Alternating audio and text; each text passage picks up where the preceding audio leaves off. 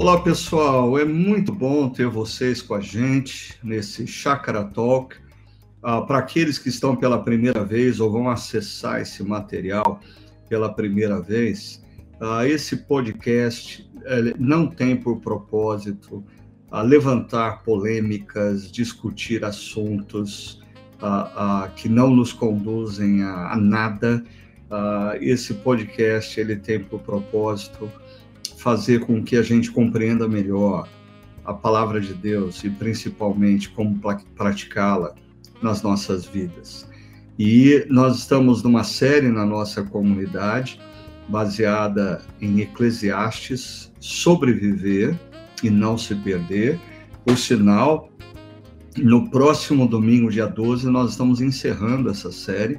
Então, se programe para estar lá com a gente no Espaço Paineiras, às 9, às 11, às 19 horas, no Espaço Barão, às 10 horas da manhã, ou através da internet no chakra.org.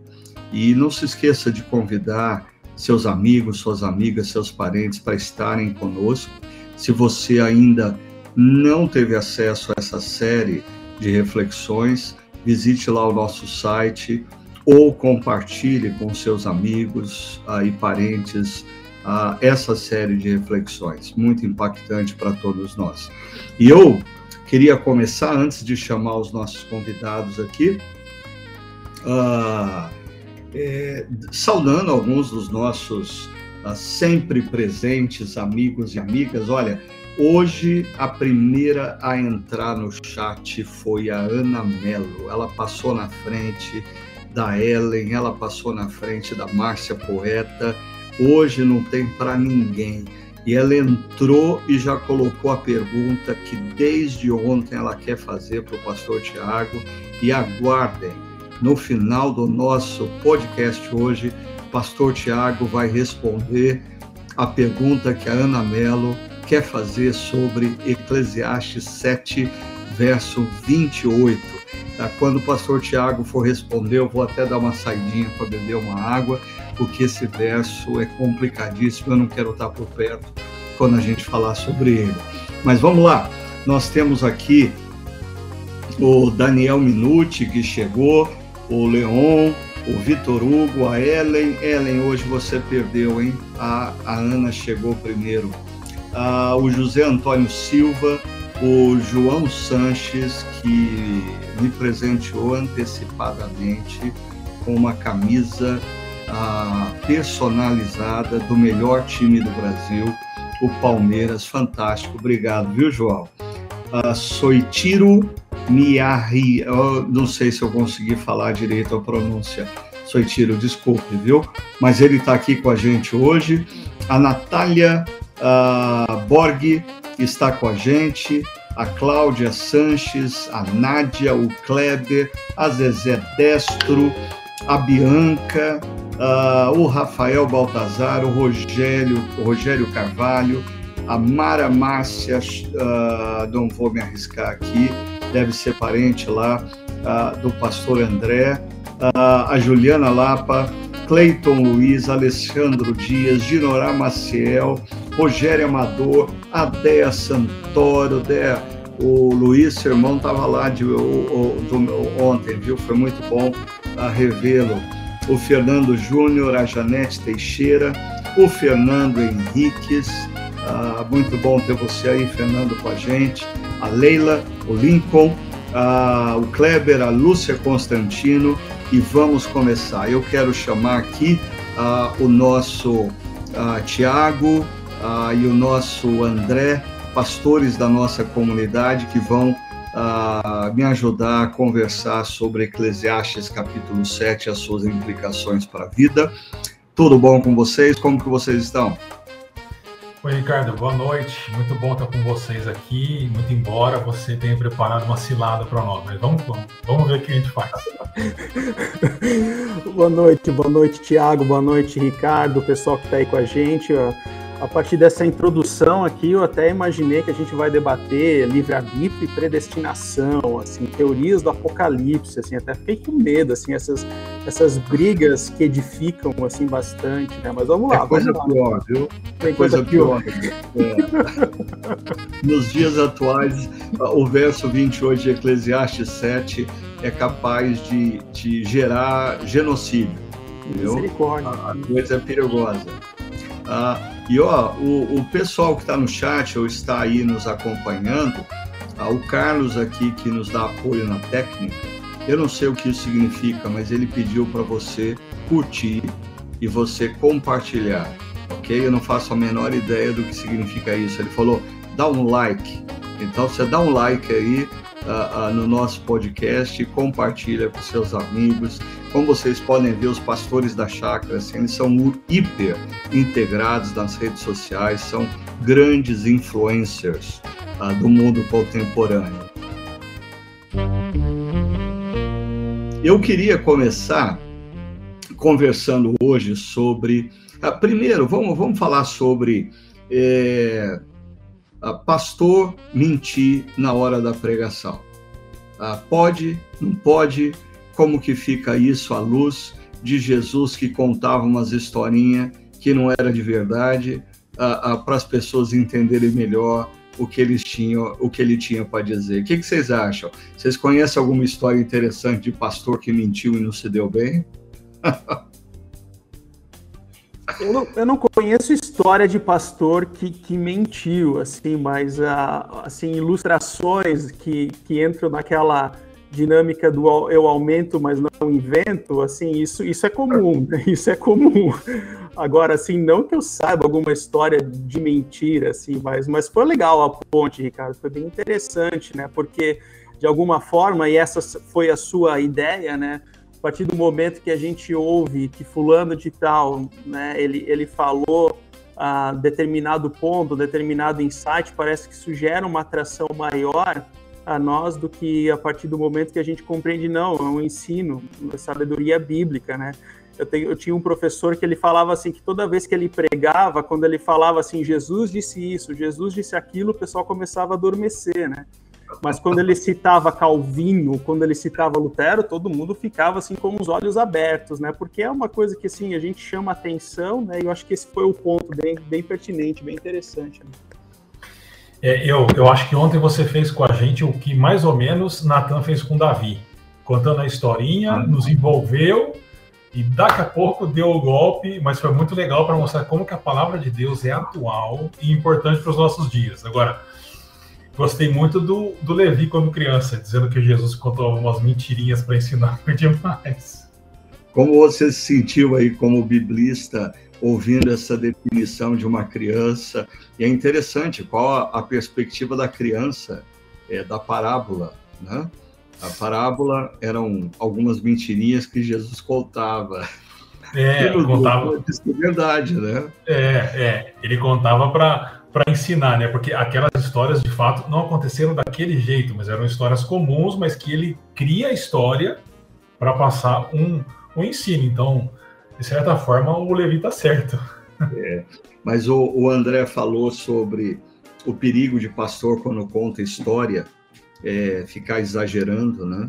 É, é não que ele minta, mas ele torna, ele dá ênfases, né? Diferentes. E eu acho que assim, para mim uma uma grande proteção é sempre uh, ter a minha esposa sentada uh, ou ela saber que ela está acompanhando o que eu estou falando pela internet, porque assim, eu acho que muita esposa de pastor às vezes escuta o seu marido falando e faz aquela cara assim, eu não sei do que ele está falando, eu não vi isso, não foi bem assim que aconteceu, né? Então é realmente é, é, é, é, é complicado, mas uh, eu tenho que dar um mérito a, ao que eu fiz ontem, ao Max Geringer. O Max Geringer, a, que era, na época, ele era, ele trabalhava na CBN, eu não sei quantos se lembram, mas ele fez isso e eu achei fantástico. Ele, em rede nacional, no programa da CBN, ele citou um filósofo alemão uh, e três conselhos para a vida e quando todo mundo estava maravilhado com os conselhos do filósofo alemão, ele disse: ah, Mas eu tenho que dizer a verdade para vocês, esse filósofo não existe, ah, eu não, eu criei o nome dele, ah, ele nunca disse essas coisas, quem disse isso foi Salomão, e, e os conselhos estão no livro de Provérbios, mas ele disse claramente: Mas se eu dissesse para vocês que eu ia dar três conselhos da Bíblia, certamente vocês não prestariam atenção. Então, eu achei fantástico isso, fiquei uh, na minha mente uh, do impacto disso. Eu falei, ah, eu vou, eu vou fazer a mesma coisa. Eu fiz. Uh, a minha foi meia mentira, né? O Max Geringer criou um filósofo alemão. Eu, pelo menos, peguei um cara que realmente tem aconselhado grandes é, é, empresários e empreendedores. Ele só não colocou no artigo os sete conceitos que o Deus Criador colocou em Eclesiastes capítulo 7. Então vamos lá, aos conselhos de Eclesiastes capítulo 7. O primeiro conselho é a vida é breve. Nós precisamos levar isso a sério. E o sábio visita a casa em luto. O tolo visita a casa em festa. Ah, eu queria ah, fazer uma pergunta pastor Tiago, pastor André, mas eu queria que você que está no chat também participasse ah, desse exercício. Pastor Tiago e pastor André, se a gente tem que levar esse negócio de que a vida é curta a, a sério, o que vocês gostariam que fosse escrito na lápide de vocês? Uma frase curta. O que, que vocês gostariam que fosse escrito na lápide de vocês? Algo que tivesse a ver com a missão que Deus deu a vocês. E o pessoal aí do chat, que eu vou ler já já, hein? O que, que você gostaria que fosse escrito na sua lápide? Vamos lá. Uh, quem quer começar? Eu começo, Ricardo. Uh, inclu inclusive, eu estive certa vez ouvindo uma mensagem numa conferência de jovens, né, uns 12 anos atrás, onde era justamente sobre, sobre esse tema. Coincidentemente, né, e a, e a, e a sugestão, assim, a, o insight, né, que aquele palestrante deu e que para mim ficou no coração foi aquela de quando Jesus diz, né, servo bom e fiel, foste fiel no pouco, e sobre o muito te colocarei. E por alguma razão esse versículo para mim ele sempre foi um lema de vida, de que se a vida é curta, eu quero ser um servo fiel a Ele, mesmo em meio ao meu pecado, mesmo em meio às minhas falhas, mesmo em meio à necessidade de carecer da graça de Deus e necessitar do perdão dele diariamente. Então, para mim, essa, essa foi um, um verso que sempre eu tive no coração e que eu quero ter na minha lápide um dia, né? Servo bom e fiel, fosse fiel no pouco, sobre o muito te colocarei, né? Então agora o desafio não é apenas começar bem, mas também terminar bem, né?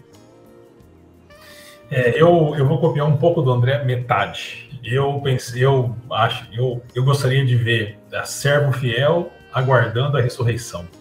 Sabe quando está carregando? Aquela imagem de carregando, né? Aguardando a ressurreição final. Eu estaria bem feliz com isso. Ah, eu, eu, eu pensaria numa frase, ah, eu acho que é de Tolstói, né? que, que diz: ah, o fato de eu ter andado cambaleando pelo caminho não muda o fato de que esse era o caminho. E deixa eu ler aqui, ah, tem gente que está participando aqui, ó. A Tati Vietro ela diz: Amo Eclesiastes desde quando eu li o livro Revisão de Vida. Ah, faz tempo, hein? Assim, ah, vou completar 58, escrevi quando eu fiz 40, hein? Ah, e também virou hábito ler na véspera do aniversário. Você me ensina muito, Ricardo. Obrigado. Obrigado, viu, Tati? Ah, o Daniel Minuti, ele ah, ah, gostaria que escrevesse na lápide dele: combateu o bom combate. Né? a Eliede Queiroz, fui feliz, pois servi a Deus. a Mara Márcia olha só, o importante não é começar bem, mas sim terminar nos braços do Pai. Bonito, hein? Gostei. O Kleber começou bem, errou muito, mas terminou bem. Ok, legal, legal. A Ellen amou Jesus. O Clayton permaneceu fiel e deixou um legado para as próximas gerações, não patrimonial. Que bom, Clayton, é isso aí. Que Deus te abençoe nesse propósito, deixar um legado para as próximas gerações. O Venâncio Júnior, o nosso poeta e escritor, que ontem me presenteou com três, três livros dele. A vida é curta, então curta. Ah, eu acrescentaria aí, a vida é curta, então curta, lembrando do Deus Criador, né, conforme Eclesiastes. Ah, o Clayton Senziani, ah, agora quando vocês falarem a frase de alguém, eu vou ficar esperando vocês confirmarem. Ah, ok. Você sabe a Cleiton, que eu, eu, eu pensei ontem que principalmente a turma ligada é, ia já fazer uma busca na internet e ia descobrir antes de eu terminar a falar, né? Mas assim, o, o, o, o pessoal do encontro das nove me decepcionou. Eu coloquei e assim todo mundo ficou passivo uh, e, e assim ninguém nem fotografou os sete conselhos de Jeffrey a Pfeffer.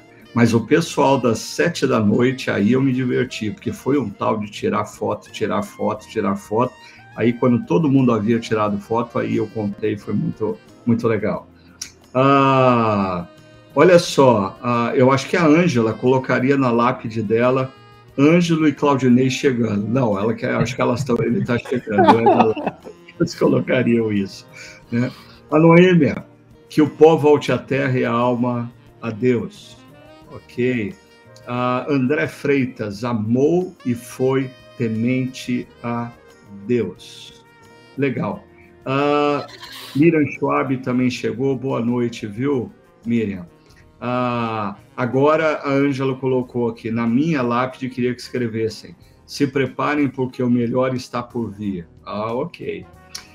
E uh, o primeiro conselho, então, foi esse de que a vida é curta, aí a gente precisa estar grandemente consciente disso, né? E aí o segundo conselho, eu queria conversar um pouco com os pastores sobre ele, porque é viva intensamente o, o, o momento, mas o, o autor de Eclesiastes diz que quando a gente está vivendo dias bons, nós devemos aproveitá-los bem mas quando nós estivermos vivendo dias ruins, nós devemos considerá-los, refletir sobre eles. E aí eu até fiz menção do meu professor de filosofia que dizia que momentos alegres consomem, momentos difíceis constroem. Para vocês, uh, Tiago e André, isso é verdade? O que, que vocês teriam a dizer sobre viver intensamente dias bons e considerar profundamente dias maus. Ricardo, para mim foi muito proveitoso esse, esse, esse ponto, porque às vezes a gente está passando por um dia bom, como você disse, mas a gente não aproveita como a gente poderia, até por preocupações, ah, e amanhã, e semana que vem, e mês que vem, mas a sabedoria que foi, que foi apresentada domingo é, nos ensinou que em dias bons é o momento de curtir e de celebrar e de aproveitar aquilo, sem se preocupar, sem remorso também, de curtir aquele dia. E dias maus são dias realmente de construção, isso é verdade por experiência pessoal minha, sem sombra de dúvidas, e também por acompanhar pessoas sofrendo que escolheram esse caminho de, de sabedoria enquanto sofriam e cresceram, aprenderam, amadureceram. Então, é, quando você ouve o texto, você lê o texto, ouve a sua explicação, é muito claro essas duas, esses dois lados aí da mesma moeda. Então, a sabedoria de Deus ela é prática e sem dúvida, concordo plenamente com isso. É interessante, Tiago. Às vezes nós cristãos é, que levamos Deus a sério, que queremos agradar a Deus com o nosso viver, ah, às vezes a gente não se dá o direito de momentos de alegria, momentos de regozijo, né? E aí para os calvinistas, né? Eu tive um professor no meu mestrado e ele, um teólogo calvinista, ele dizia que às vezes nas igrejas presbiterianas parece que quando alguém está sorrindo, Deus manda os anjos subirem nas costas para começar a sofrer e voltar a chorar. É como se muitas pessoas acham que o cristão não tem direito de sorrir. Se está tudo bem, alguma coisa errada está acontecendo. Não, e o livro de Eclesiastes diz que nós teremos dias bons. E nos dias bons nós devemos aproveitar, e nos dias maus é, refletir. André, como que você vê esse conselho do autor de Eclesiastes? É interessante, Ricardo, porque eu estava pensando justamente nesse ponto, né, de, de talvez círculos cristãos ou teológicos de que via ou que vê a alegria, o prazer muito mais conectado ao pecado do que como bênção de Deus, né? Mas, uh, mas enfim, é claro que a alegria o prazer possuem um contexto, um local uh, para isso, mas, mas nos dias ruins, né, a, a, minha, a minha característica é muito mais de ser recluso, de estar em silêncio, de estar reflexivo, de estar observando, porque no sofrimento, se eu sou aquele que estou à frente, se eu estou falando, se eu estou trazendo a minha opinião, a minha visão de mundo, a, a, a tendência é que eu engane, eu cometa um auto-engano naquilo que eu falo. Então, a minha característica é muito mais essa de observância, de silêncio nos dias ruins né? E a gente é muito levado pela, pelas emoções, né? Então, a, o que, que é a dor, o que, que é o sofrimento, o que, o que é o, os dias maus, o que são os dias maus, isso a gente também precisa conceituar, né? Então, há dias em que a gente, sei lá, levanta bem, há dias que a gente não está bem, só que, de fato, a gente é muito levado pela questão emocional. Isso não quer dizer, ah, quando eu estou bem, Deus me ama, quando eu não estou bem, Deus não me ama. Assim, são algumas disfunções que a gente carrega e que a gente precisa compreender e discernir a respeito disso. Agora, esse ponto especificamente, Ricardo, isso me faz, é, para mim, está fortemente ligado com um ponto anterior da questão da morte, né? Nós não falamos da morte né, de forma transparente ou de forma clara. Então, para mim, chamou muito a atenção a abordagem sobre a morte ontem, porque a gente precisa falar dela, né? E há inclusive uma frase do, do Freud que diz: ah, no fundo, ninguém acredita na própria morte, né? Então, assim, para aqueles que conhecem a morte de ouvir falar, ou seja, que nunca vivenciaram um diagnóstico, que nunca passaram por um assalto, ou seja, não viram a morte de perto, talvez essa, essa citação seja verdadeira, né?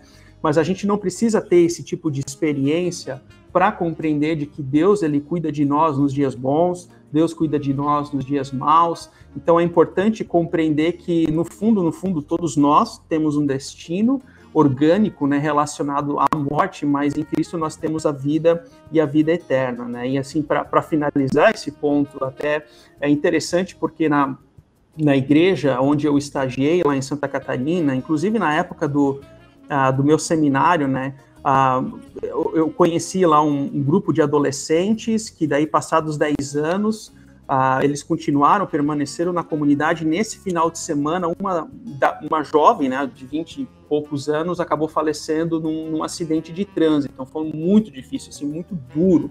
Assim, é um golpe, né, é, um, é, é, é uma menina de 22 anos que, que passa por isso. Então, são nessas situações que a gente reflete sobre a brevidade da vida mas que bom seria se a gente pudesse refletir também sobre isso nos dias bons, né, de que Deus cuida de nós e a gente pode ter vida abundante, seja nos dias bons, seja nos dias maus.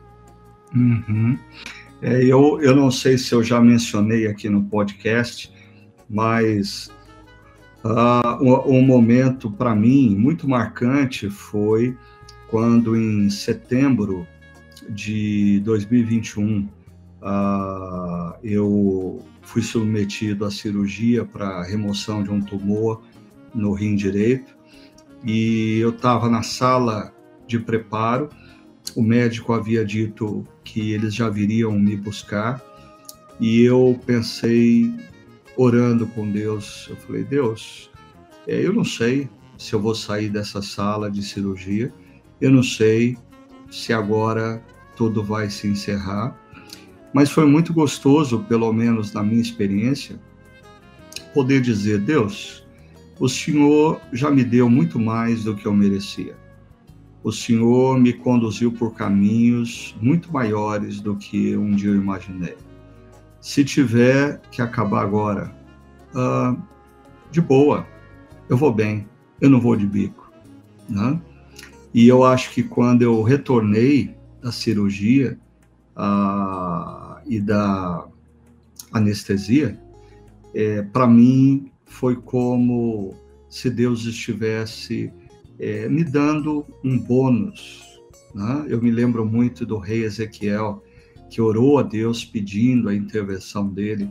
Então, acho que quando a gente passa por dias maus e a gente vive essa proximidade aí da realidade da morte, a gente passa a encarar a vida de uma outra forma.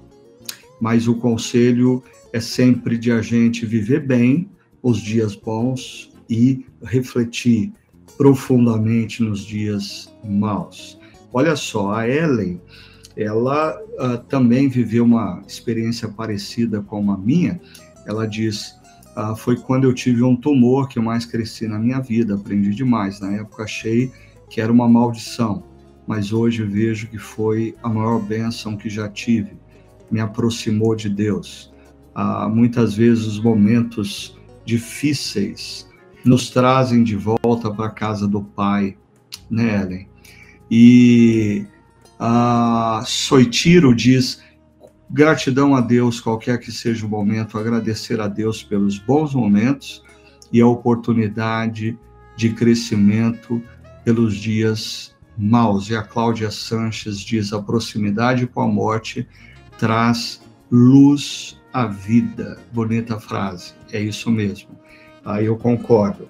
E o terceiro conselho que nós encontramos lá em Eclesiastes 7 diz respeito a nós não uh, nos apoiarmos no sucesso passado. A gente está preso ao passado uh, e não viver o presente. É, até eu acho que é em Isaías 43 que Deus fala para o povo de Israel não considerar as coisas passadas, né? Será que é? Mas ali em Isaías 43, eu acho que ele não estava falando de sucesso, mas estava falando do sofrimento passado, né?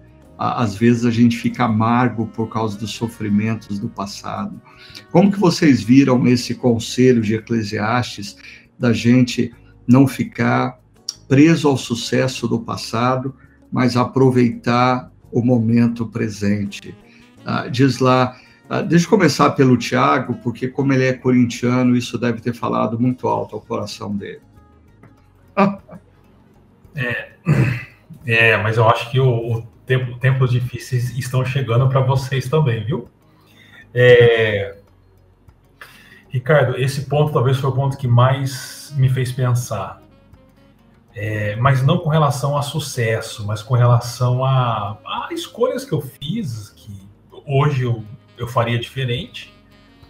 E eu, eu até conversava com minha esposa semana passada que às vezes eu fico remoendo muito, com muito ressentimento de algumas coisas que eu deveria ter feito assim e eu fiz assado. E isso realmente me faz refém do passado, muitas vezes. Então, ouvir isso, que nós não devemos ser reféns passado. O nosso passado já foi, aconteceu. A, se a gente errou, Deus perdoa. Se a gente fez de um jeito que nós faríamos diferente, já não dá para mudar. É pensar agora o que é possível daqui para frente. Então, no meu caso, foi muito importante por causa de algumas escolhas que eu faria diferente hoje e eu estava preso a isso. E, e esse ponto me ajudou a deixa para trás e vamos tocar a partir de agora, buscando sempre escolhas mais sábias. Então, esse ponto foi o que mais me fez pensar no, no domingo. E você, André? Ricardo, algo que me veio à mente na medida que eu ouvia a, a sua explanação foi tem esse lado que o Tiago mencionou, né, que vem muito mais à tona de pessoas que estão presas ao passado, mas no sentido negativo, né, traumas, experiências, relacionamentos, ruins, abusivos, né, e que isso reverberam nos dias de hoje.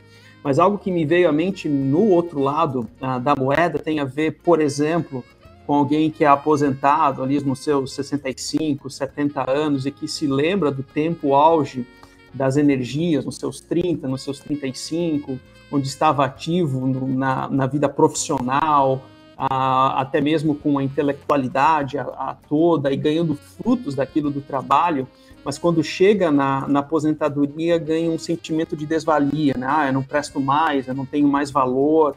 Então, assim, entra numa, numa espiral descendente emocionalmente falando. Talvez esse seja o desafio de compreender que, assim, a, a vida também é feita por fases e é importante a gente compreender qual é a fase que nós estamos vivendo e entender assim que existem experiências lá atrás do passado que talvez eu não vou mais viver hoje. Né? Isso vale para todas as idades e faixas etárias, mas essa, esse ponto específico me chamou a atenção, talvez por experiência que a gente ah, percebe né, na caminhada pastoral ou até mesmo na vida, né, de, de situações, de conversa com pessoas onde que há essa dimensão assim, né, ah, hoje só por causa da minha idade eu não tenho mais valor, ou a minha família não me aceita, mas, eu acho que é muito mais um, uma compreensão de entender qual é o momento que a gente vive, qual, o que Deus espera da gente, qual é o tempo de Deus para nós hoje, do que entender dentro dessa dinâmica da produção, assim, né? Parece que a nossa sociedade ela nos valoriza pelo, pelo número, né? Nós somos para o governo um CPF, nós temos um RG. Eu não sou o André para o governo, eu tenho um CPF tal, eu tenho um RG tal. Então, assim, a gente enxerga as coisas pela ótica da produção, pela ótica do número, mas Deus não nos, não nos enxerga dessa forma. Ela, ele nos enxerga como imagem e semelhança dele, nós somos amados do jeito que nós somos, e independente das, das situações vividas no passado, sejam situações difíceis, né, ou até mesmo um, uh, períodos de, de, vacas gordas, né, pra, utilizando aqui a linguagem do, do Antigo Testamento, né, a gente pode também viver e usufruir da graça de Deus nas diversas circunstâncias da vida. Né? Não existe uma cláusula nas escrituras que diz assim, não, Deus só está contigo te protegendo nos tempos bons, ou nos tempos que você é frutífero, ou nos tempos que você produz. Não, Deus ele está conosco nas diversas circunstâncias da vida. Isso é graça, isso é amor, né? Uhum. É. Ah, eu me lembro que certa ocasião eu ouvi de um psiquiatra que ele, ele, ele, ele desenhou num quadro uh, o que era a, a, a, depressão ou a propensão à depressão. E uh, ele tentou explicar para a gente que muitas vezes o cenário que nos conduz à depressão uh, ele é caracterizado por uma mudança no, no nosso patamar, nós estávamos num patamar, estávamos habituados a ele, convivíamos muito bem naquele patamar, e por alguma situação da vida, esse patamar ruiu. Perdemos o nosso cônjuge, nos aposentamos, é, é, mudou, o divórcio emergiu, e aí esse psiquiatra dizia que pessoas que insistem em viver uma realidade que não existe mais, elas entram num processo depressivo. Ah, e muitas vezes nós precisamos aceitar que o patamar anterior ruiu e nós precisamos mudar de patamar, mudar de plataforma de vida e descobrirmos outros caminhos nessa nova plataforma. Eu digo isso porque eu estava vendo aqui ah, no nosso chat é, a Rosângela Souza, ela colocou em forma de pergunta, refém, uh, tanto uh, de coisas boas como de ruins. É, eu acho que, às vezes, uh, a gente está é, preso no passado por causa de coisas ruins. E aí alguém falou aqui no nosso chat que essa frase que nós devemos nos libertar do passado para viver o presente foi libertador, mas o perdão também é libertador. E às vezes nós estamos amarrados no passado porque nós estamos amargurados e insistimos em querer que uma pessoa pague pelo que ela fez. E na verdade, os únicos prisioneiros somos nós dessa amargura. E quando nós perdoamos, nós mesmos nos liberamos para o presente. André, Uh, eu creio que você queira concluir com alguma coisa, André. Ricardo, há mais ou menos 10 anos atrás veio à tona uma reportagem é, de um livro que ficou muito conhecido. Imagino que muitos da, dos que estão aqui acompanhando já ouviram falar de uma, de uma pesquisa de uma enfermeira que é especialista em uh, pessoas que estão né, em fase terminal. Então, ela cuida dessas pessoas em fase terminal. E ela fez uma, entre aspas, pesquisa né, com esses pacientes, onde ela fez uma pergunta: quais são os arrependimentos que você tem? Se você pudesse voltar atrás né, e reviver sua vida, quais são os arrependimentos? O que você faria diferente? Né? E ela alavancou aqui uh, cinco pontos mais uh, que, que, vieram à tona. Né? Então, o primeiro deles, eu gostaria de ter tido a coragem de viver uma vida fiel a mim mesmo. O segundo, eu queria que eu não tivesse trabalhado tanto. Eu imagino que são homens que escreveram aqui, porque geralmente é uma característica do, do homem de, de trabalhar bastante, mas, claro, numa sociedade como a de hoje, vale né, tanto para homem quanto para mulher, né? Três, eu queria ter tido a coragem de expressar meus sentimentos. Interessante. Pessoas que sofreram caladas, né?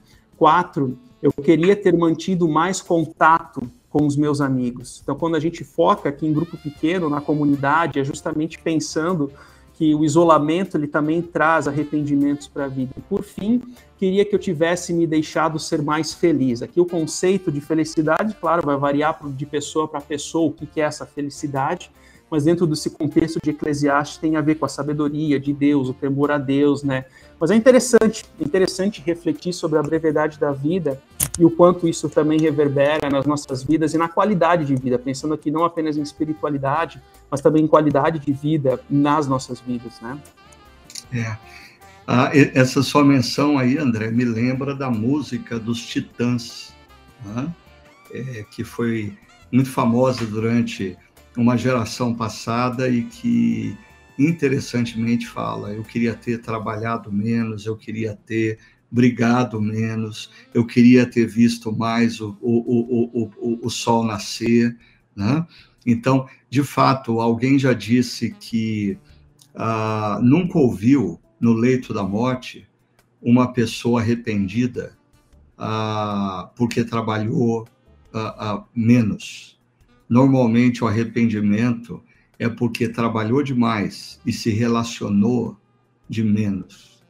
E ah, também, eu diria, na minha prática pastoral, durante aí 36 anos agora caminhando como pastor, ah, em velórios eu costumo observar e normalmente, normalmente, a pessoa que mais chora desesperadamente ao lado do caixão é alguém que não dedicou tempo de carinho a quem partiu.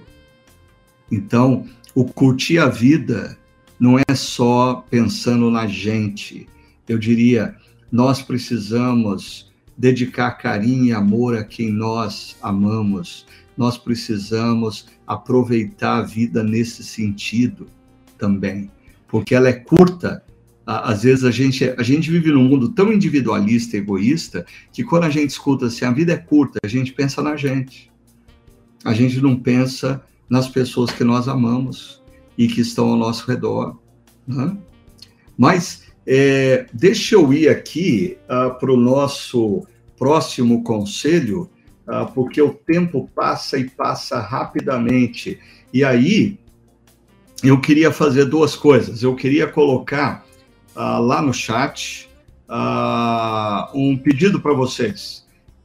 Eu queria que vocês, aí, estou colocando, a quem ouvir, como podemos ter uma curadoria de mente e coração em tempos de rede social?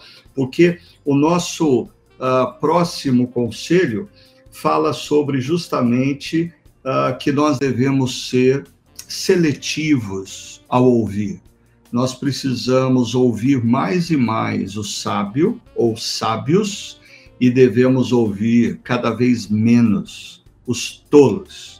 Enquanto você pensa nessa pergunta aí, ah, como nós devemos viver em tempos de rede social, ah, como fazer essa curadoria para a gente ouvir mais sábios ah, e ouvir menos tolos, Uh, o Carlos está me pedindo e eu quero uh, pedir a todos vocês aí que estão com a gente uh, para curtir o nosso podcast, para dar um like aí no nosso podcast. E se você não segue ainda o nosso podcast, faça isso, tá bom? Então, vamos lá. Pastor Tiago e Pastor André, quais são os conselhos que vocês dariam para as pessoas a partir desse conselho. Se a gente precisa ser seletivo, é como ser seletivo num mundo de tanta informação? Um mundo que o tempo todo. E, e, assim, a gente vive. Eu acho que a própria internet e redes sociais manifestam isso. Todo mundo parece que tem algo a dizer e ninguém tem tempo para ouvir. Como ser seletivo uh, nesse a, a, a mundo de tanta informação, qual a dica que vocês poderiam nos dar? Ricardo, eu acho que a gente precisa escolher também os lugares que a gente frequenta. Lugares aqui entre aspas, não necessariamente um lugar físico uh, para onde a gente vai. Porque as redes sociais formam um lugar, e, e, ali é mais difícil essa curadoria. E, e, existe muita coisa boa na internet. Eu gosto bastante do Twitter para seguir coisas muito interessantes que te levam para materiais bons. Mas eu acho que a gente deve começar antes escolhendo o lugar. Um lugar bom para poder ouvir sabedoria é deixar as redes um pouco e gastar mais tempo com conversas pessoais e com os antigos livros, porque daí o diálogo é diferente e não tem gente gritando, mas há uma troca ali de ideias com o autor que você está lendo. Então, eu diria que é, o primeiro passo para essa curadoria é a gente escolher os lugares certos para frequentar, para poder ouvir coisas sábias, ao invés de ficar é, ouvindo, como você disse ontem, né, os gritos daqueles que lideram os, os tolos. Uhum. E você, André? Então, a estratégia que eu sempre utilizei, Ricardo, foi uh, ler livros ou acompanhar determinada pessoa da mídia, das redes sociais, a partir de indicações. Né? Então, assim, há pessoas que eu considero maduras, pessoas que eu considero sábias ao meu redor, que a partir do momento que elas indicam um livro é porque eu sei que é coisa boa se elas indicam talvez algum canal do YouTube, por exemplo, que traga algum conteúdo interessante, é porque eu julgo e analiso que são que é um material, é um conteúdo interessante para que eu possa me alimentar. Então, com, com livro foi muito assim, porque assim, livros, as demandas são grandes e hoje são são os YouTubers, são sei lá diversas redes sociais e o nível de conteúdo ele, ele, é muito grande, mas a qualidade da informação que traz conhecimento é, é pouca. Então a gente precisa ser seletivo, não, não tem como. E para mim ter a indicação de pessoas maduras foi sempre uma estratégia que eu apreciei e me deixa ser muito mais assertivo na qualidade da informação que vem até mim. Porque quando eu começo a procurar eu vou lá no aplicativo de podcast para ver se eu encontro um podcast interessante. Eu passo muito tempo tentando procurar alguma coisa, mas a partir do momento que a informação vem até mim, ó, vai nesse canal aqui, ou compra esse livro aqui que é importante, é interessante, aí a figura muda. Então, para mim, sempre foi essa a estratégia, indicação de pessoas que eu considero maduras e sábias. Legal, Thiago, acho que você quer acrescentar algo aí sobre esse é, tema.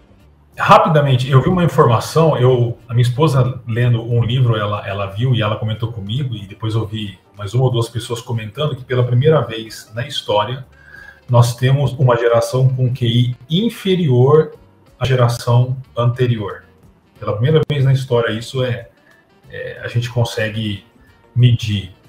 E isso é fruto de uma geração muito conectada com redes e com superficialidades e que não tem condições e o costume de se aprofundar, de fazer essa curadoria. Por isso, esse conselho que a gente ouviu domingo é muito importante para nós aplicarmos para as nossas vidas e para quem tem filho, para os filhos e assim por diante. É interessante, Tiago, porque a semana passada eu estava no Nordeste, primeiro eu passei ali por Recife, depois Campina Grande, em Campina Grande eu estava numa conferência e a pessoa fez menção exatamente dessa pesquisa, que no contexto brasileiro ah, nós nunca tivemos uma média de QI tão baixa, tão baixa. Ah, e isso eu acho que se reflete grandemente ah, por causa da cultura instalada nas redes sociais. Né? E o, o, deixa eu ler aqui algumas coisas. O, o que, que o pessoal está sugerindo? Olha, o Soitiro diz o caminho para a gente ter essa curadoria pode ser através dos grupos pequenos, é um grande instrumento onde pessoas estudam e trocam as suas experiências, ou seja, você está cercado de pessoas que estão na mesma caminhada que você aí querem a viver uma vida agradável a Deus, né? Ah, o Clayton diz: ontem falávamos em nossa igreja sobre o valor de caminhar ao lado de pessoas que não se escondem, não escondem suas dores. Em um mundo de redes sociais, exposição excessiva do sucesso, acho esse um bom conselho. É verdade, eu acho que às vezes as redes sociais, ah, pelo menos as poucas vezes que eu circulo por lá, ah, uma das inquietações que emerge no meu coração é, é, é perceber que todo mundo só fala do sucesso, da vitória, da alegria, ah, ninguém compartilha a, a, que a vida é construída através da ordinariedade. Né? A Ana Mello, filtros de vida, seletividade fundamentada na vivência da fé cristã consistente e consistência de caráter cristão genuíno, provado pela fornalha das dificuldades. O Kleber diz: dizem que somos um extrato de pessoas com quem convivemos, logo, creio que isso também vale para as influências digitais. É verdade. Diga-me quem você segue, eu te direi quem és. Já dizia, né? o filósofo bíblico, né?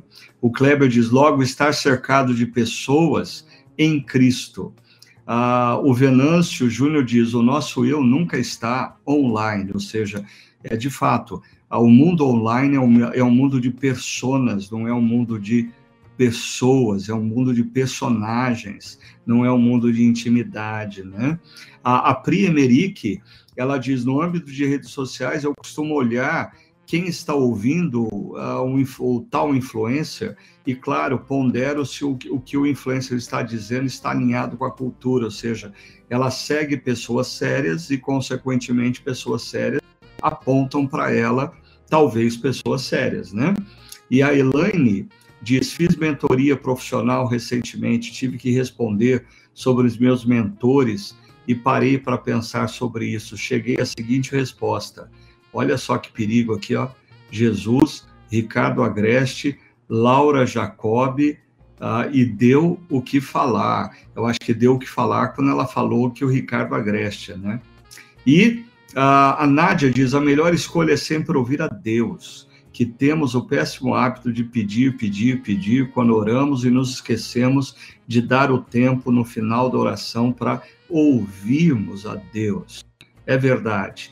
Uh, eu eu acho que o pastor André e o pastor Tiago nos deram conselhos muito preciosos uh, e, e ambos, ambos falaram do resgate da leitura de bons livros, da leitura de bons livros. E eu iria sugerir o seguinte: às vezes, quanto mais antigo o livro, melhor, mais profundo, mais consistente.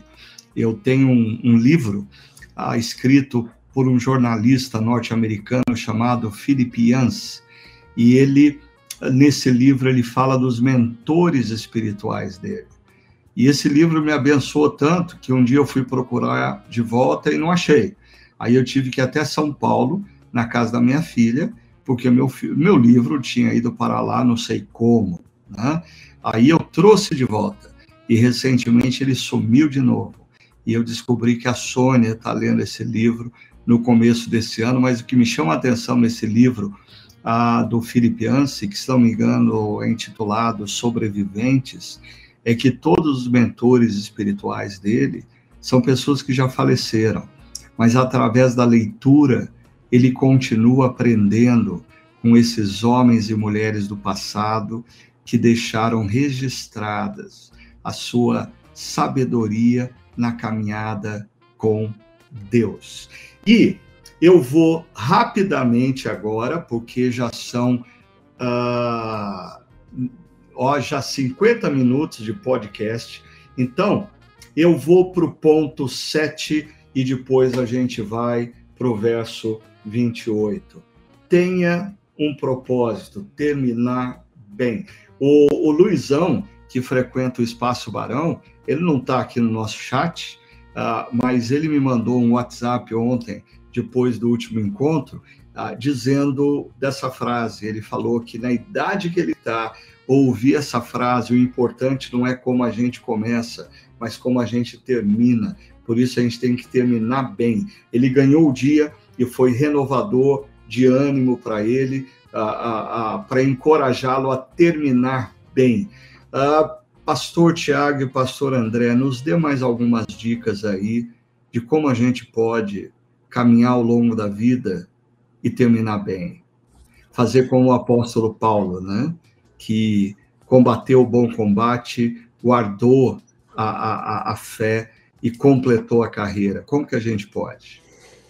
Ricardo, eu me recordo que certa vez você ah, compartilhou, inclusive, numa mensagem, ou talvez numa reunião interna, não, não me recordo ao certo, de que pessoas mudam. Né? Aquela frase, ela, ela me marcou dentro hum. do contexto da fala, né, de que pessoas mudam. Então, assim, quando nós olhamos para olhamos trás, a gente percebe, assim, fotos em grupos, seja no contexto da comunidade, seja, sei lá, no convívio familiar, seja no contexto do trabalho e você faz esse exercício de identificar onde que essa pessoa ela está hoje, né?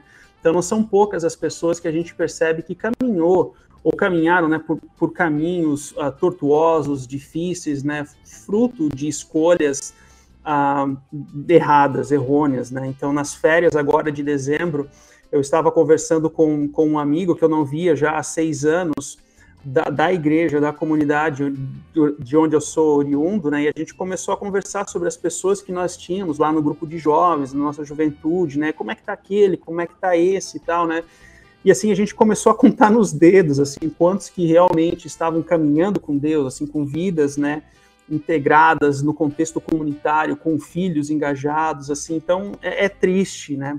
É triste ao mesmo tempo é a realidade. Isso me faz refletir, não no tom de orgulho, mas no tom de que de, de seriedade, de temor e tremor a Deus, de que o que importa é terminar bem. Hoje, no presente, eu sou o André, uh, com, com erros, com pecados, com defeitos, que necessito da graça, do amor, do direcionamento de Deus, mas o ponto é, é, terminar bem, e esse é o maior legado, principalmente dentro de um panorama bíblico-teológico, né, onde o teu nome, a genealogia, é a, é a forma de você perpetuar o seu nome. Então, a sua descendência é a sua eternidade, é a forma de perpetuar o nome, né? A nossa cultura hoje olha muito mais pelo presente, pelo imediato, por aquilo que me traz alegria e prazer agora, né, e que não custe nada, então, assim, é totalmente contrário desse, dentro desse princípio bíblico, né, de, de terminar bem. Então, assim, que Deus nos dê conhecimento, sabedoria, de não apenas viver bem hoje, mas também de terminar bem, né, porque as pessoas mudam e esse é o nosso risco, né, de, de, de aquele que está de pé, cuidado para que não caia. Então, essa, essa é uma, um princípio bíblico que sempre, de novo, a gente precisa rebuscar, né.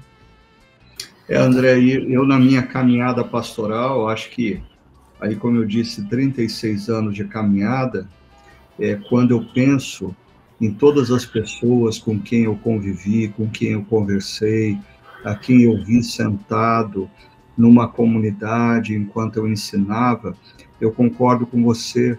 Às vezes, para mim, é assustador perceber que é grande o número das pessoas que ficaram pelo caminho. Tá? Grande o número das pessoas que como diz o apóstolo Paulo falando de Demas, né? tendo amado o presente século, me abandonou. É assim, o número é muito grande. E eu acho que a gente não leva isso muito a sério. E a gente começa a dar brechas na vida e brincar com situações. E quando a gente acorda, muitas vezes o nosso coração já está tão endurecido e a gente está tão longe do caminho de Deus. É, é, muito triste isso, mas eu acho que assim essa palavra, o importante não, não é como a gente começa, mas como a gente termina. Isso demanda da gente a, a foco, demanda da gente renovação de ânimo, demanda da gente a, confissão, de, confissão de pecados e renovação da caminhada com Deus. Tiago, como que qual, qual seria a sua dica para a gente terminar bem? Ricardo, eu acho que essa é uma, é uma, uma, é um, uma mensagem, um ponto de desafio para nós, mas também de, de esperança. Porque, inevitavelmente, nós vamos tentar tomar alguns atalhos às vezes. Inevitavelmente, nós vamos cair de vez em quando. Vamos ralar o joelho, vamos machucar o pé. Inevitavelmente, a gente vai querer parar pelo caminho. Inevitavelmente. Mas quando a gente lembra que o importante é terminar bem, isso nos enche de esperança e nos ajuda a voltar para o caminho, voltar do atalho, se levantar, voltar para o caminho e continuar. Porque quando eu te ouvi falando sobre isso, eu lembrei de um. A gente está falando de livros aqui, né? Do Evangelho Maltrapilho, do Brennan Manning, quando ele conta alguns casos lá e ele diz: Olha, foi numa palestra que eu vi dele. Ele diz assim: nós nunca seremos como nós deveríamos ser. Mas Deus nos ama e Ele está trabalhando nas nossas vidas. Então, como é, chegar lá no final para terminar bem, eu diria mantendo a esperança, mesmo quando o caminho se torna difícil ou a gente toma alguns atalhos, a gente tem que manter a esperança que nós vamos chegar. E o importante é terminar bem e acreditar que no fundo no final, ah, no final de tudo, Deus vai nos levar até lá e nós vamos conseguir terminar a carreira que nós tínhamos. Então, para mim, é, é ter sempre a esperança de que nós vamos terminar bem. E olha, eu acho que uh, uma das formas da gente terminar bem é a gente lendo uh, a palavra de Deus e bons livros, né, para fortalecer e nos, uh, nos dar conselhos de sabedoria. E o pessoal aqui está colocando uma série de livros aqui que você pode até fazer um propósito, tá? diminuir o seu tempo nas redes sociais e ler mais. Ó, o Livan, tá? ele recomenda um livro sensacional de um filósofo que para mim é o cara que está olhando para o mundo de hoje, compreendendo o que está acontecendo. Ele está recomendando Sociedade do Cansaço, do filósofo Byung-Chul Han, que é professor lá na Alemanha. Então, anota aí. Mas a, a Vânia Viana também está recomendando um livro que é sensacional. Esse livro está na minha lista de livros que você não pode deixar de ler antes de morrer, né? Uh, estou lendo Maravilhosa Graça, do Filipians, e ela acrescenta O Jesus que Nunca Conheci. Esse livro, Maravilhosa Graça, uh, sendo redundante, é maravilhoso, né? Alma Sobrevivente, de Filipians, eu resgatei aqui o nome. Aí o Pablo entra no nosso chat para fazer propaganda do livro dele, Diário do Fretado, né? Uh, Pablo, seja bem-vindo, viu, meu filho? Bom ter você aqui com a gente. Antes de você fazer aquela caminhada de 300 quilômetros de distância lá, ah, no interior de Goiás, eu acho, né? Ah, muito bom ter você aqui. A Ellen está lendo Uma Vida com Propósito, né? E o Felipe, ele resgata essa imagem tão bonita que eu gosto de usar tanto, que é a do maratonista.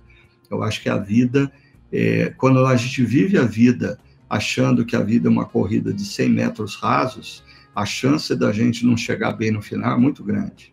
A gente tem que lembrar que a vida é uma maratona, ok? Para a gente terminar bem. Agora, agora que vocês receberam conselhos para como terminar bem, o nosso podcast não vai terminar bem essa noite, porque a gente vai para o verso 28 de Eclesiastes 7, aonde Uh, o autor de Eclesiastes uh, diz o seguinte: sim, durante essa minha busca, que ainda não terminou, entre mil homens, descobri apenas um que julgo digno.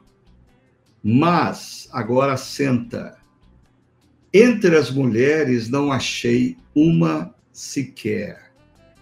E a Ana Melo está desde as 8 horas da noite esperando o pastor Tiago explicar esse texto. O Pablo pode colocar a explicação aí no chat também para ajudar o pastor Tiago. Tiago, o que, que você diria sobre esse texto? Ah, eu acho que, só um detalhe, né? Essa é a hora que, assim, o pregador gostaria de dar uma de liberal e dizer assim, não, mas é que isso aí foi uma inclusão, não é bem palavra de Deus isso, é opinião do autor, mas a gente sabe que dentro da nossa hermenêutica reformada a gente não pode fazer isso, né? Então vai lá, o Tiago fala enquanto o André respira para ajudar o Tiago. Eu ia dizer isso, Ricardo, que é uma glossa. Eu acho que para a gente terminar bem o podcast, devia terminar agora, 9 e 4, e a gente vai para vai a cama para descansar em paz. É, mas, bom, eu li esse tipo de explicação, mas eu acho que a explicação é mais simples do que parece. E eu vou trazer uma informação que eu acho que pode ser ah, suficiente. No versículo 28, que é o, o que está em, em, questão aí, quando ele, ele usa a palavra homens, essa palavra em Eclesiastes, ela ocorre 49 vezes. E nenhuma dessas vezes ela faz referência a um homem específico, ao gênero masculino. Ela sempre faz referência à humanidade. Quando é referência a um homem, é uma outra palavra hebraica diferente dessa. O ponto é, o autor não está comparando os gêneros, homem e mulher. Não é isso que ele está dizendo. O que ele está dizendo, ah, e antes, uma segunda informação que é importante é que a imagem de mulher na literatura de sabedoria é a própria sabedoria. Então, uhum. Quando a gente lê provérbios, a imagem de mulher, a, a, a imagem construída lá é de uma mulher. Ah, e ainda tomando por base todo o ensino bíblico sobre mulher, da dignidade da mulher, como homem, igual ao homem, mulheres muito sábias e importantes ao longo do Antigo Testamento. Então, lembrando que a expressão homem ali é uma expressão que se refere à humanidade e não a um homem, ao gênero, em todo o livro de Eclesiastes. Lembrando que a figura de mulher é a figura de ser humano, de sabedoria, desculpa. O que ele está dizendo, se você ler na sequência, ele está falando sobre sabedoria e a busca por sabedoria. O que ele está dizendo, em resumo, é que na humanidade, né, debaixo do sol, a, entre aqueles que são pecadores, porque ele vai citar, eu acho que no versículo um pouquinho antes, quando ele diz, olha, todo pecado... Não há justo um sequer isso, na terra. Isso, isso.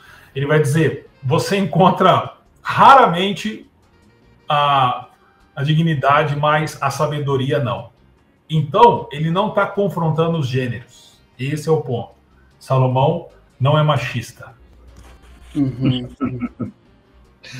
Ó, a, a, a Ana, ela tá com um papo aqui no chat que ela já foi estudar a passagem e só quer ver. Ou seja, ela só está querendo saber se os pastores concordam com ela, né?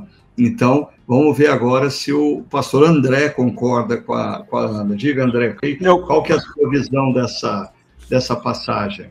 Eu concordo com o Tiago, com a Ana não sei ainda, porque eu não sei qual é a interpretação que ela tem da passagem, né? Mas brincadeiras à parte, uh, o contexto da passagem ela está relacionada à busca por sabedoria, né? Então, assim, quando a partir do momento que a gente lê o verso isoladamente, a gente tem essa compreensão de entender que há aqui um conflito relacionado ao gênero feminino, né? Agora, há um princípio de interpretação bíblica que vem já da reforma, que para mim sempre foi, foi muito proveitoso, né? Que quando há um versículo bíblico que a gente tem uma dificuldade de compreender logo de cara, de entender, a gente precisa buscar em outro verso, um verso, um versículo que nos traz luz aquilo que está sendo dito, né? Então, vamos trazendo para esse contexto específico, né? Ah, a interpretação primeira tem, a, nos dá essa ideia de que a mulher não tem sabedoria. Agora, quando eu leio Provérbios 31, é totalmente o oposto. Não, Deus também ele valoriza e ele tem como referência aqui naquele capítulo especificamente a sabedoria da mulher, né? Então, Horas, ah, tanto homem quanto mulher são sábios aos olhos de Deus, aquele que teme a Deus e busca a Deus. Então não está se relacionando aqui, ou não está sendo dito ou citado o gênero homem-mulher, mas essa justamente essa personificação que o Tiago mencionou da mulher enquanto sabedoria, que é uma linguagem característica da literatura sapiencial, né, da literatura ah, de sabedoria da poesia hebraica. Então acho que é mais um complemento àquilo que o que o próprio Tiago mencionou, Ricardo. Eu não sei se, assim, responde todos os questionamentos. Nós temos outras passagens nas Escrituras que, sim, são complicadas, né? Mas uhum. essa eu não, eu não, vejo com tanta dificuldade, não, de interpretar a luz de Provérbios 31, por exemplo. É, é eu acho que a, a, é, essa é uma informação importante, que a tradução que a gente tem do termo homem nesse verso não diz respeito a gênero masculino, mas a palavra hebraica é ser humano, é raça humana. Né? Então, não existe essa comparação. Agora, eu, queria dar o meu pitaco aí, porque uh, aí uh, vai depender da sua opinião acerca da autoria de Eclesiastes. E eu acho que uh, existe uma grande chance de Eclesiastes ser um livro escrito pelo rei Salomão. E aí eu estava lendo um autor que é muito citado pelo Mike Gorin e que já escreveu vários livros com Mike Gorin, o Craig Bartholomew, ou seja, se ele, se ele, se ele trabalha com Mike Gorin, ele não é um Zé Ninguém. Né?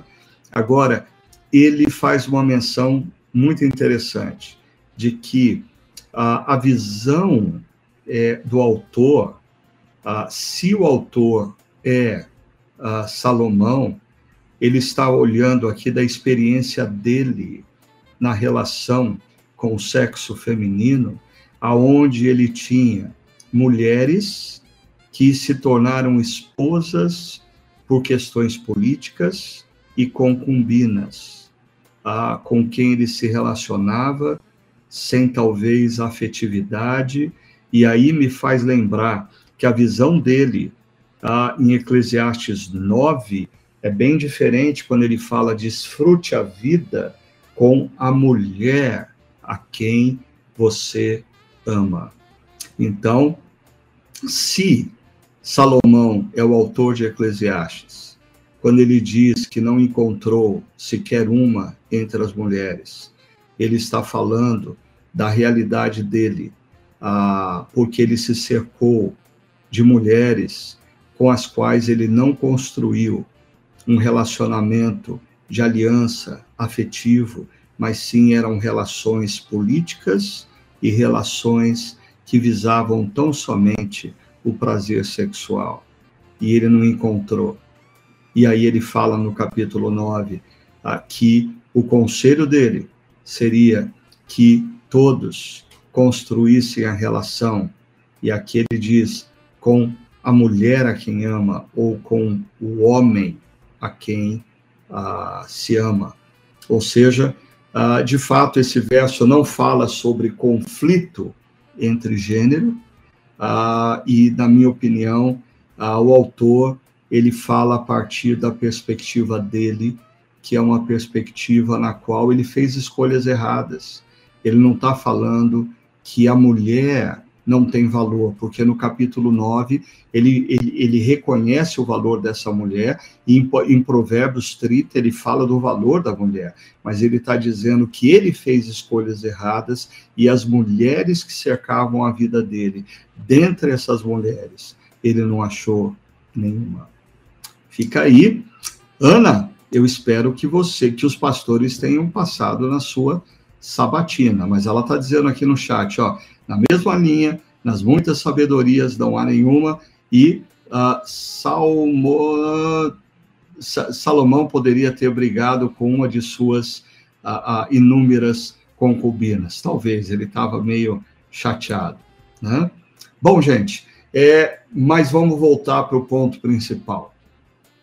Nós conversamos sobre sete conselhos que o Deus Criador nos deixa para uma vida uh, com ele.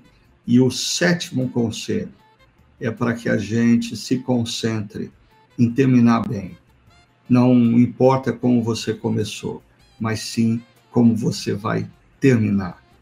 E eu queria terminar esse podcast, primeiro agradecendo ao pastor Tiago, ao pastor André, uh, por estarem com a gente aqui em mais essa noite. Agradecer imensamente todos vocês que estão sempre participando com a gente, uh, tornando o nosso podcast interativo. Uh, a você que nos acompanha, mesmo ouvindo o podcast posteriormente, que Deus abençoe grandemente a sua vida. E eu quero convidar todos vocês para o nosso momento final dessa série Sobreviver e Não Se Perder, no próximo domingo, ah, no Espaço Paineiras, às 9, às 11 e às 19 horas, e no Espaço Barão, às 10 horas da manhã, ou, se você não estiver na região metropolitana de Campinas, ah, acompanhe através do chácara.org, ok? Uh, Deus abençoe grandemente todos vocês, que vocês tenham uma abençoada semana, ok? Abração.